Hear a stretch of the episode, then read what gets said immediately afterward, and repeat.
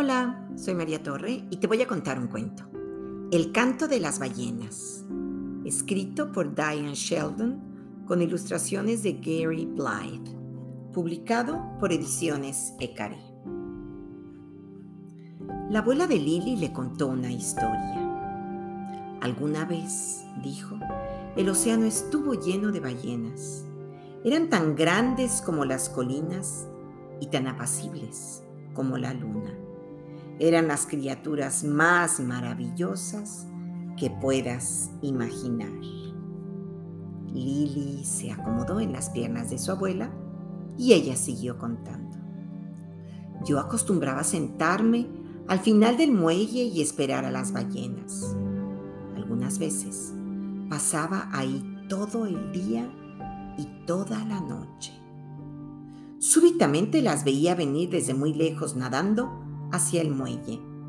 Se deslizaban por el agua como si estuvieran bailando.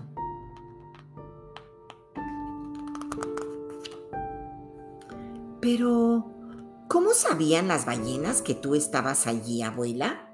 preguntó Lily. ¿Cómo podían encontrarte? La abuela sonrió. Bueno, tenías que ofrecerles algo muy especial. Un caracol perfecto o una hermosa piedra. Y si tú les agradabas, las ballenas se llevaban tu regalo y te daban algo a cambio. ¿Qué te regalaban, abuela? preguntó Lily. ¿Qué te ofrecían las ballenas a ti? Ah, la abuela suspiró. Una o dos veces, dijo en voz baja.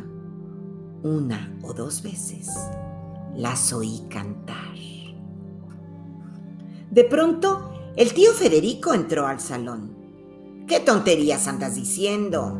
Ah, chocheras de vieja, exclamó.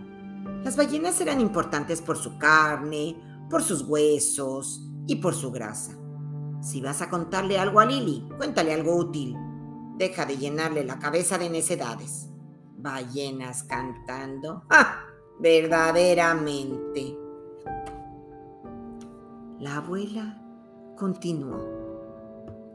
Las ballenas vivían aquí millones de años antes de que existieran barcos y ciudades. La gente solía decir que las ballenas eran mágicas. Lo que la gente hacía era comérselas y cocinarlas para obtener su grasa, gruñó el tío Federico y dando media vuelta salió al jardín. Esa noche, Lily soñó con las ballenas. En sus sueños las vio tan grandes como las colinas y más azules que el cielo. En sus sueños las oyó cantar y sus voces eran como el viento. En sus sueños las ballenas saltaron del agua y la llamaron por su nombre. A la mañana siguiente, Lily bajó sola al mar. Caminó hasta el final del viejo muelle donde las aguas estaban quietas. Tomó de su bolsillo una flor amarilla y la dejó caer. Esto es para ustedes, gritó al aire. Esto es para ustedes. Lily se sentó en el muelle y esperó. Esperó toda la mañana y toda la tarde. Entonces, a la hora del crepúsculo, el tío Federico bajó a buscarla. Basta ya de tonterías, dijo. Es hora de volver a casa. No quiero que pases el resto de tu vida soñando. Esa noche, Lily despertó de un golpe. En la habitación brillaba la luz de la luna se sentó en la cama y escuchó. La casa estaba en silencio. Lily se levantó y fue hasta la ventana. Oyó algo en la distancia, algo que venía desde muy, muy lejos. Lily corrió afuera y bajó hasta el mar. El corazón le latía con fuerza cuando llegó a la orilla. Allí, inmensas en las aguas, estaban las ballenas. A la luz de la luna saltaban y gritaban y su canto llenaba la noche. Lily vio su flor amarilla bailando sobre la espuma del mar. Pasaron minutos o quizás horas.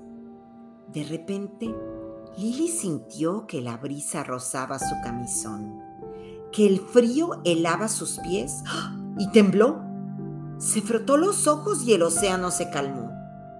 La noche volvió a estar tranquila y silenciosa. Lily pensó que había estado soñando. Se puso de pie y se dirigió hacia la casa.